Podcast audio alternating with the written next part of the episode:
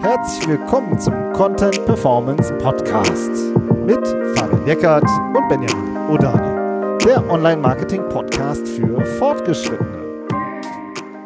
Hallo Fabian. Hallo Benjamin. Heute reden wir über SEO GPT. Wir haben nämlich die Search-Konsole mit ChatGPT verbunden. Vielmehr, du hast es gemacht, Fabian. Und ja. heute sprechen wir darüber, ähm, ja, wie, äh, wie man das macht, also was man dafür braucht und welche Konsequenzen das für die SEO-Analyse hat. Ich freue mich jetzt schon drauf. Ja, ich freue mich auch. Danke. Uh, das war echt ein ganz schönes Stück Arbeit. Aber vielleicht noch zur Ergänzung, also was das für die SEO-Analyse bedeutet, meiner Meinung nach, was das insgesamt für die, für die SEO-Tool-Landschaft bedeutet, so jetzt mit GPT arbeiten zu können und insgesamt auch äh, vielleicht ein bisschen als Ausblick ähm, für die für die Arbeit, für die für die Softwarearbeit insgesamt. Also wie man mit äh, ja, Software-Analysen fährt und so. Das ist schon ganz schön bahnbrechend, meiner Meinung nach. Äh, ohne jetzt zu viel Spannung aufbauen zu wollen.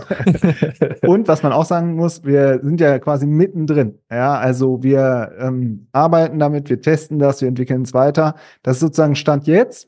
Und wenn ihr einfach dabei bleiben wollt, weil wir machen jetzt nicht jede Woche daraus was in unserem Podcast, sondern immer in festen Etappen, haben wir jetzt ja auch das ganze Jahr schon über äh, oder in den, in den letzten, äh, im letzten Jahr schon gemacht. Und wenn ihr dabei einfach auf dem Stand bleiben wollt, dann tragt euch bei uns den Newsletter ein. Den Link findet ihr in den Show Notes, weil über den äh, Newsletter verschicken wir mal jeden äh, Montag immer so ein Chart der Woche, das Thema. Und ähm, da bleibt ihr auf jeden Fall up to date. Ja, und das sind Dinge, die wir auch in der Academy besprechen genau. grundsätzlich. Und deswegen, die sind da auch alle aufgelistet, die, die äh, Workshops, die wir da machen. So. Ja, so. ChatGPT. Ja, es war ja so ein Auf und Ab ähm, mit, äh, ja, mega kann man ganz viel machen, kann man gar nichts machen und äh, am Ende geht es ja immer um den Use Case, ne, Fabian? Ja, genau. Also das ist ja eigentlich, GPT ist ein Stück Software oder ChatGPT, wie man es kennt, ist ein Stück Software, was sich auch im Alltag bewähren muss, wie jedes andere Stück Software auch. Das merkt man ja daran, es gibt eine kostenlose Version, es gibt eine Pro-Version. Ist man bereit, dafür Geld auszugeben, tiefer einsteigen zu können? Ähm, und das, ich weiß nicht, wir haben ja Anfang des Jahres, als das aufkam, haben wir ja schon uns sehr intensiv damit beschäftigt. Und wo dann alle gesagt haben, ja, das ist dann jetzt Text, ein Textgenerator, da kann man jetzt toll Texte mitbauen, so. Und das war zum Beispiel ja jetzt für uns nicht so der Use Case. Ja, wir haben das damals diskutiert, ob es vielleicht Search ablösen wird. Ja, das war eine Sache, die wir daran interessant fanden, aber jetzt nicht als Textgenerierung. So, Search hat es bis dato nicht abgelöst. Textgenerierung war jetzt auch nicht so äh, dass äh, so der die Hammerfunktionalität, die uns da jetzt überzeugt hat, rein von der Qualität her, weil wir ja auch, ne, wir sind ja, äh, wir sind ja Verfechter von von hochwertigem Content. So. Und vor allen Dingen von Content, äh, von dem du dich, äh, mit dem du dich unterscheidest. Ja, richtig. Ja, der genau. halt also am Ende auch beim User funktioniert und nicht äh, reiner Copycat-Content. Ja. Dann wurde es aber schon besser, weil dann kamen die Plugins und da ging es ja schon los. Ne? Da haben wir schon PDFs hochgeladen, haben wir, konnte man URLs analysieren. Das finde ich schon sehr spannend. Ja, also da wurde es schon, äh, schon wieder handfester. Und, ähm, und trotzdem, ja, wir haben es auf jeden Fall immer wieder auch durchgetestet, aber es ist echt schwer, dann sowas, finde ich, in seinem, in seinem normalen Alltag wirklich fest zu integrieren. Ja, also wir waren auch pro User der ersten Stunde. Ja. Ähm, aber es lag halt auch schon mal ein, zwei Monate rum, muss ich ganz ehrlich sagen, weil ich dann nicht so den Use Case hatte. Ich habe mit dem Dat Data Interpreter auch gearbeitet, wo man dann auch mal eine Excel-Tabelle hochladen konnte und darauf dann analysieren, äh, so, aber das war auch teilweise noch ziemlich buggy. Da bist man dann rausgeflogen und das ist halt, es ist nicht, nicht, nicht so einfach. Also es war irgendwie alles nicht so, so einfach umzusetzen, Entschuldigung. Und äh, ja, das hat sich jetzt aber auch ein Stück weit geändert. Genau, aber bevor wir jetzt gleich sozusagen nochmal äh, so ein bisschen erzählen oder du erzählst, wie die technische Einrichtung genau klappt, also wie man die Search-Konsole mit ähm, ChatGPT verbindet, irgendwie würde ich gerne nochmal ganz kurz auch nochmal über die SEO-Tools reden. Mhm. Weil, ähm, also, wenn du bist ja der totale Techie, so und ich bin äh, jedes Mal geflasht, wenn wir ein neues Tool ausprobieren und du sagst, ich nehme dich mit auf den Bildschirm, das dauert so irgendwie drei Minuten und dann hast du irgendwie so die alle Funktionen gecheckt. Während naja. ich so, äh, es Manchmal. ist einfach so.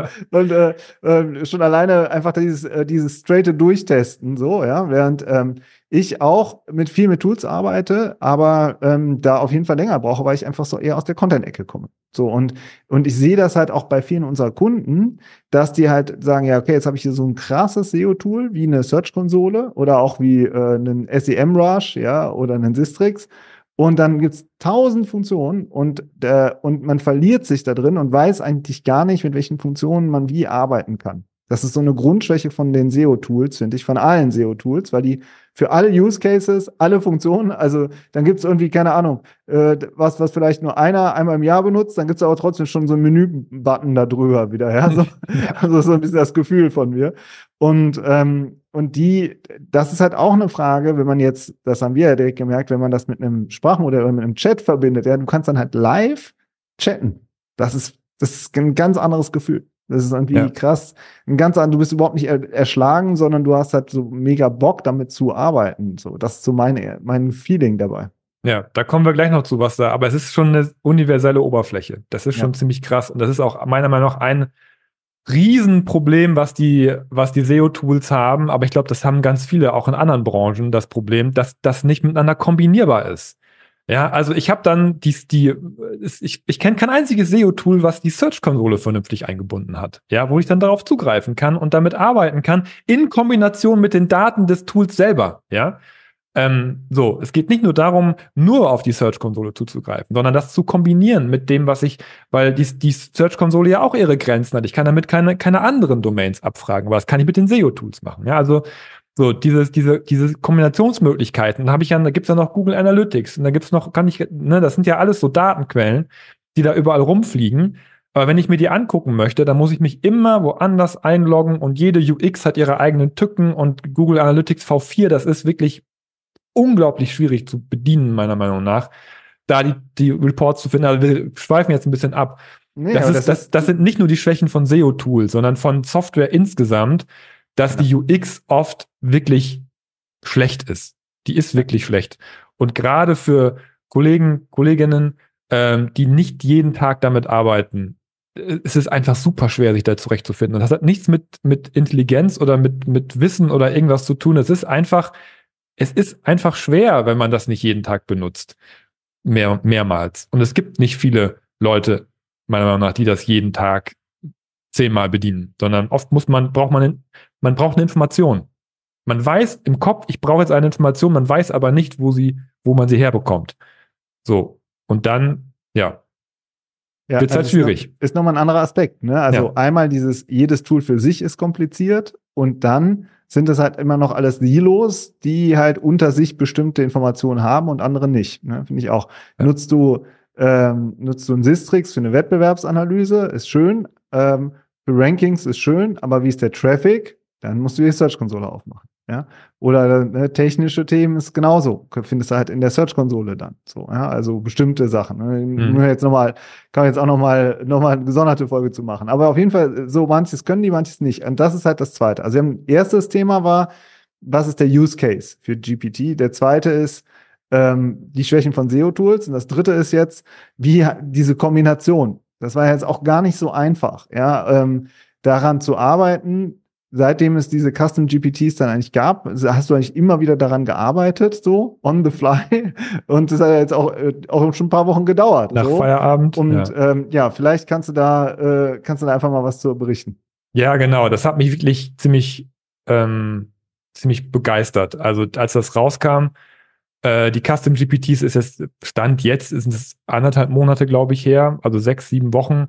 Ähm, vielleicht kurz zur Erklärung, das sind ja, das sind ja GPTs, die man, oder Chat-GPTs, die man sich selber konfigurieren kann. Das heißt, man kann ähm, mit dem Ding vorab chatten und kann sagen, du bist jetzt dafür da, Folgendes zu machen. Und dann merkt sich das, das Teil. Und dann kann man da auch Daten hochladen, Informationen reintun, die dann konsistent, persistent in dem GPT verfügbar sind.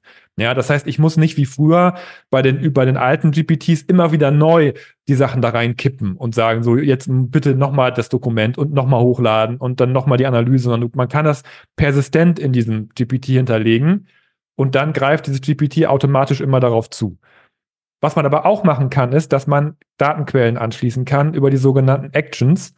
Ähm, das ist so eine Art, früher hießen, das ist so eine Art Plugin. Früher musste man das programmieren, das kann man immer noch programmieren, aber in so einem Custom GPT kann ich diese, diese Schnittstellen zum Beispiel direkt ansprechen. Ich kann die da reintun und kann sagen, das ist jetzt eine, eine Schnittstelle, die ich ansprechen möchte, die ist so und so aufgebaut und äh, bitte sprecht die an. Ja, ich möchte daraus Daten ziehen und ich kann nicht nur eine Schnittstelle anbinden, ich kann unendlich viele Schnittstellen an das Ding anbinden. Ja, das ist eigentlich, ich weiß nicht, ob es da ein Limit gibt, ich habe es nicht gefunden, ich glaube, das ist unbegrenzt. Ja, also ich kann sehr viele Schnittstellen daran anbinden. Ähm, und äh, genau, und diese Einrichtung, ähm, so, die ist halt, ja, also das, das Gute daran ist, man muss nicht programmieren.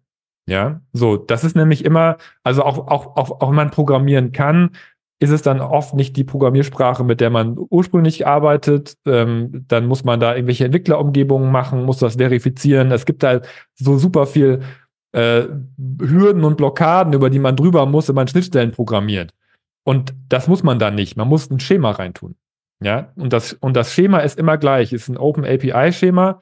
Es ist ein bestimmter Standard, wo man Dinge definiert und das GPT analysiert dann dieses Schema und, und sozusagen also im Hintergrund programmieren die selber. Also wahrscheinlich programmieren die nicht selber. Sie haben das schon vorformuliert, aber es ist immer gleich. Ich muss das Schema einmal definieren und dann weiß das GPT, welche Daten über welche Endpunkte kommen und kann das selbsttätig abfragen. Und das ist schon ziemlich geil. Also ähm, das ist sozusagen ähm, um das vielleicht ein bisschen einzunorden, es ist nicht, das ist auch nicht trivial, also es ist schon ein, ein, so eine Art Programmierschema, ähm, aber das, ich, ich, weiß nicht, das, das können bestimmt mehr Leute, als wenn es darum geht, das irgendwie in C zu programmieren oder in Python. Das ist, wie gesagt, das ist machbar. Ähm, jeder kann das aufmachen, kann das da reintun und dann funktioniert die Schnittstelle theoretisch schon mal.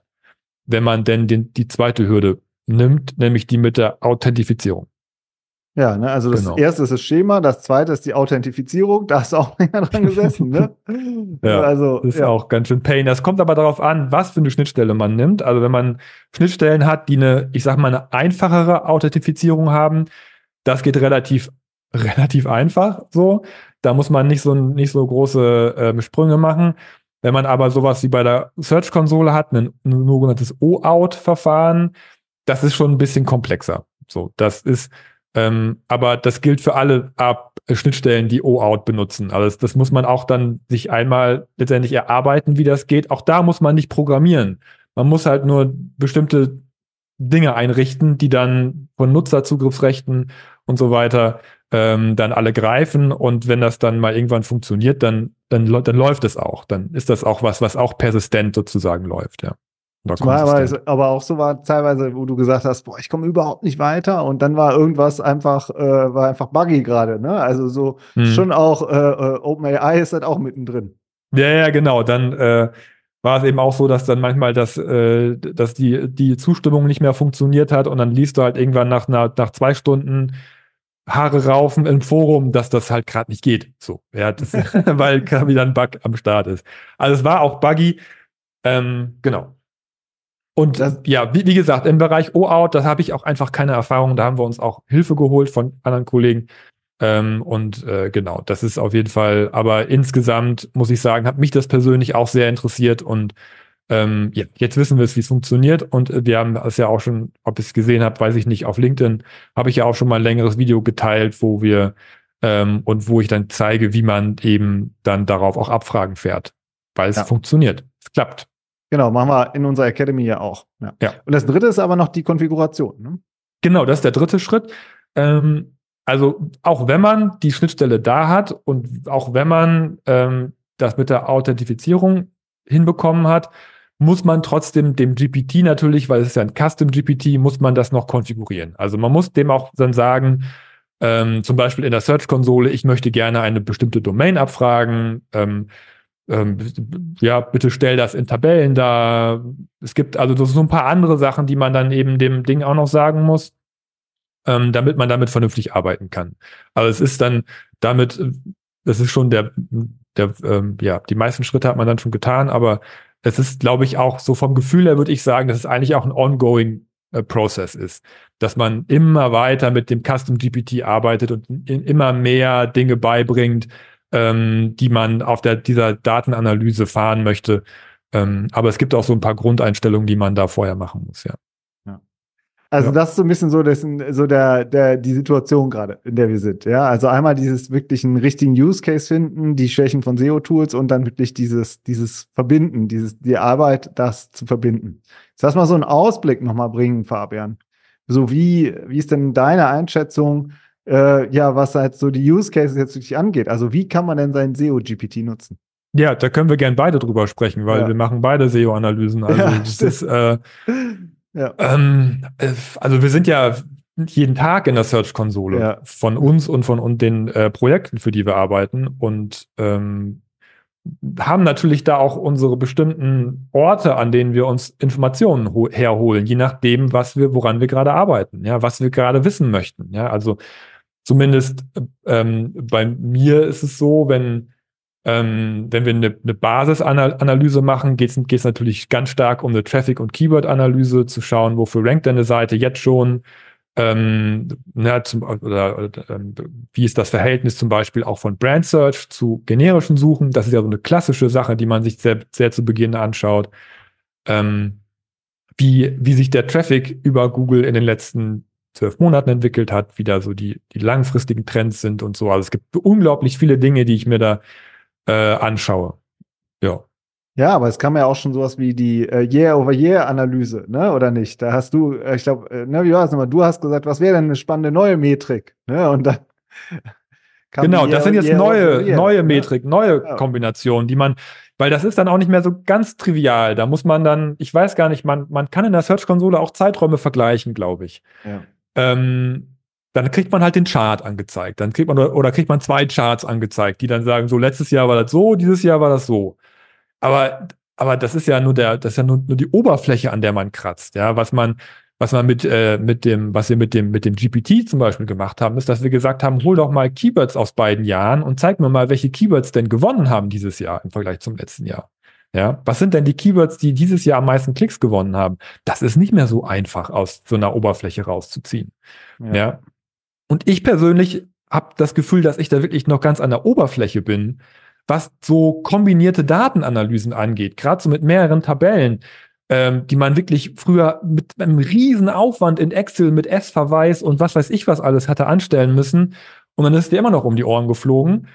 Und nach einer Woche oder nach einem Monat waren die Daten auch wieder veraltet. So, dann, dann hast du mit dem ganzen Excel-Dokument nichts mehr anfangen können. Und das Besondere daran ist eben, dass du die live, die Daten jederzeit wieder dir holen kannst. Also jedes Mal, wenn du dich einloggst, bist du wieder live auf den aktuellen Daten drauf. Das ist schon ganz schön krass. Ja. Das ist wirklich mega spannend jetzt. Ich freue mich auch voll drauf auf die nächste Zeit, wenn wir das austesten werden und ausprobieren werden und diese Ideen zu brainstormen, so, ja, und ähm, das und die weiterzuentwickeln. Und wir sind jetzt ja eigentlich, das können wir jetzt eigentlich als nächsten Punkt auch machen, wir sind ja erst dabei, dass wir äh, äh, sozusagen ChatGPT mit der Search-Konsole verbunden haben. Aber du hast ja vorhin schon gesagt, eigentlich sind ja, ist ja die, die API-Möglichkeiten sind ja unendlich. Ja, also man könnte ja auch noch, noch viel mehr Tools und Daten anschließen. Ja, genau. Also über diese Google-Schnittstelle, die wir da ko konfiguriert haben, ähm, da ist Google Analytics V4 eigentlich nur einen Schritt von entfernt. Ja, also da muss man natürlich wieder das Schema anpassen entsprechend. Ähm, aber die Daten stecken da ja auch mit drin. Also die, wenn man, wenn man Analytics-Daten hat. Ähm, ich habe aber gesehen, äh, dass die anderen Anal Web Analytics-Anbieter, die wir auch benutzen, die haben auch, bieten auch APIs und, und äh, Schematas an. Also man kann auch jede Web-Analyse eigentlich daran anschließen. Das heißt, dann hat man, hat man einmal äh, die Daten, ähm, die, die live ähm, über alle Kanäle hinweg. Dann hast du die, die echten Search-Konsole-Daten.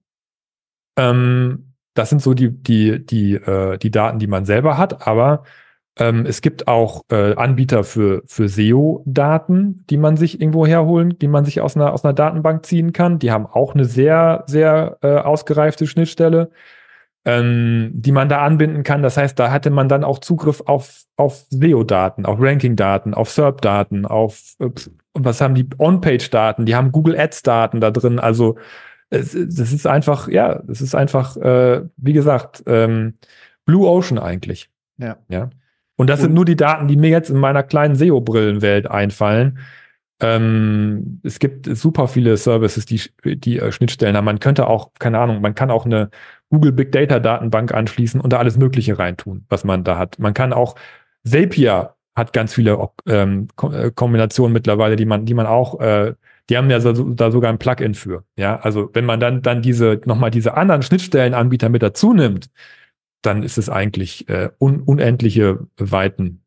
Ja. Und du hast dann eben eine zentrale Plattform, auf der du quasi chattest und die dann immer auf alle verschiedenen ja ähm, ja, Datenlieferanten zugreift. Aber und die auch also, weiß, wie man darauf zugreift, weil du das in dieser, ja. in diesem Schema definierst. Du sagst ihm, über diese Schnittstelle kommen die und die Daten, über die Schnittstelle kommen die und die Daten und er interpretiert das ja als, weil er ja ein Textinterpreter ist. Das heißt, er weiß, er, er, er, er lernt sich selber oder sie, ja, lernt sich selber an, auf der Schnittstelle an. Und das ist das Krasse. Das ist sogar noch besser als Programmieren, weil ähm, teilweise, das hatte ich auch schon ein paar Mal, dann, dann, dann hat er, da habe ich drei Abfragen gemacht und er hat dreimal anders auf die Schnittstelle zugegriffen. Auch immer ein bisschen anders. Das ist auf der, das im ersten Schritt ist es ein bisschen nervig, weil man natürlich nicht die gleichen Daten kriegt. Aber auf der anderen Seite, da habe ich dann gesehen, ja krass, so kann man das ja auch sehen. So, dann hat man dann nochmal einen neuen Ansatzpunkt äh, gefunden, wie man, wie man diese Daten analysieren oder auch in Kombinationen bringen kann. Ich, ich habe das Ding auch mal gefragt, was, was würdest du denn auf diese Schnittstelle analysieren? Und da habe ich dann direkt fünf neue Ideen bekommen, die man das Teil fragen kann. Also auch das GPT hat ja eine gewisse, einen gewissen, ich will, das ist ja nicht kreativ in dem Sinne, aber es, aber es kennt halt sehr viele andere Use Cases aus, aufgrund des Sprachmodells, was es ist, und hat einfach sehr gute Vorschläge gemacht, die ich selber noch nicht im Kopf hatte. Ich finde, das kann man schon Kreativität nennen. Also ich meine, im, im, im, sag ich mal, in unserem Kopf findet ja das Gleiche statt. Genau. also super spannend. Ne? Ihr ja. merkt schon, es ist, äh, das, der Raum ist eigentlich, da tut sich jetzt nochmal ein ganz neuer Raum auf. So, und für 2024 haben wir uns schon viel vorgenommen, da jetzt einzusteigen, weil es eben wirklich diese, diese verschiedenen Analysemöglichkeiten gibt und da dann halt auch wieder, finde ich, das äh, dein sozusagen deine Plattform anzulernen ne? und äh, da halt ja. die Erfahrung aufzubauen. Das wird jetzt, darum wird es jetzt erstmal gehen. Ne? Ja, darum wird es gehen. Ja, ich bin auf jeden Fall, ich finde es ich find's cool. Also im Moment, vielleicht wenn ich von mir selber noch mal kurz berichte, ja. dann ist es so, dass ich im Moment noch manchmal den Impuls natürlich habe, in ein Tool reinzugucken, weil ich da einfach schneller bin was so bestimmte Daten angeht, von denen ich weiß, dass sie da sind und dass ich da den Klickpfad, den, der ist einfach im Rückenmark drin, den kenne ich schon. Aber es ist wirklich so, dass viele Tools, auch viele SEO-Tools, einfach von der UX her echt nicht gut sind und, und seit 15 Jahren da auch nicht viel dran gemacht haben, wenn ich, wenn ich ehrlich bin. Und, ähm, und da würde ich, da sehe ich auch ein bisschen die Gefahr, dass sich diese Tools insgesamt auch wirklich zum Datenlieferanten degradieren. Dadurch, dass, dass ich super viele Kombinationsmöglichkeiten in einem 10 Euro Software-Ding habe, oder was kostet das, 15 Dollar oder so, ja, und da wirklich alles dran anschließen kann und das letztendlich diese, das dann als zentrale Plattform nutzen kann, um meine Datenanalysen zu machen. Da muss ich mich nicht mehr in 10 Tools einloggen und mich darüber ärgern, dass ich schon wieder vergessen habe, wie ich da hingekommen bin, sondern ich, ich frage das Ding einfach und das kennt die Schnittstelle und weiß, wo es die Daten herkriegt. Ja, das ist schon, das fühlt sich schon ein bisschen disruptiv an. ja, und dann fragt man halt, wie ist die SEO-Lage? Ne? Genau. Und dann kommt und wenn ich dir das, wenn ich, gute Antwort. Wenn ich dem Tool vorher gesagt habe, was ich da erwarte als Antwort, dann holt es sich die Daten live aus den Schnittstellen und zeigt mir die SEO-Lage. Ja. Und zwar, und dafür, das ist, finde ich, eben dann auch eben dieses, dieser Sprung von, äh, ah, das ist mega fancy für ein Techie, hin zu, äh, wir können jetzt auch in einer Sekunde äh, sozusagen super verständliche Daten generieren für C-Level. Ja, ja. Und, äh, und lassen uns dann von Delhi äh, hier noch einen Chart draus bauen. Ja, weil das ist ja, ja auch mit drin. also die, äh, die, ähm, das, was sie, das ist ja auch eine Entwicklung, dass sie da dann das, das ganze Thema Fotos auch noch reingehoben haben in ChatGPT. Ja. ja. Und nicht mehr sozusagen als eigene Anwendung. Ja, diese ganze, also Dar Darstellung ist dann kein Problem mehr. Ja ich weiß nicht, ob es mittlerweile schon ein, schon ein Tool gibt, wo man dann auch ein PDF generieren kann, wo die Daten dann reingebaut werden. Das, das ist alles, meiner Meinung nach, das ist eine Frage der Zeit, bis das kommt. Ja, und ähm, Und wie du, wie du sagst, man, man könnte dem C-Level das eigene GPT zur Verfügung stellen, weil du kannst auch so Custom Prompts schon vorgeben, dass du, wenn du das Ding aufmachst, direkt schon vier Sätze kriegst, auf die du klicken kannst. Und dann klickst du einfach drauf und dann läuft die Maschine los. Und äh, das, das geht jetzt alles schon. Also ihr merkt schon, wir haben eigentlich jetzt diesen grundsätzlichen Technologietrend, finde ich, äh, am Beispiel von SEO besprochen, wenn man so möchte. ja. Und die, äh, die Entwicklungen werden auf jeden Fall, äh, das wird mega spannend. Wir sind total dabei und äh, ähm, ja, wenn ihr da einfach up to date bleiben wollt, einfach mitbekommen wollt, wie wir daran weiter arbeiten, meldet euch einfach in den Newsletter ein. Das ist eigentlich immer safe, dann hat man es in seinem Postfach. Ähm, weil ob man ein LinkedIn-Posting mitbekommt oder nicht, das wissen wir auch nicht. Ja, das ist im Moment und, ein bisschen problematisch. Und, und ob man, ob, ob man, auf LinkedIn mal, alles mitkriegt. ob man mal Zeit hat für eine Podcast-Folge oder nicht, ist auch jedes Mal anders. Also ähm, meldet euch einfach ein Newsletter an. Das ist sozusagen die sicherste Variante, finde ich. Und ich würde sagen, das war's für heute, oder? Und jetzt genau. äh, starten wir ins neue Jahr mit dieser Folge. Hat mega Spaß gemacht und wir hören, und hören uns nächste Woche. Bis dann. Ciao. Ciao.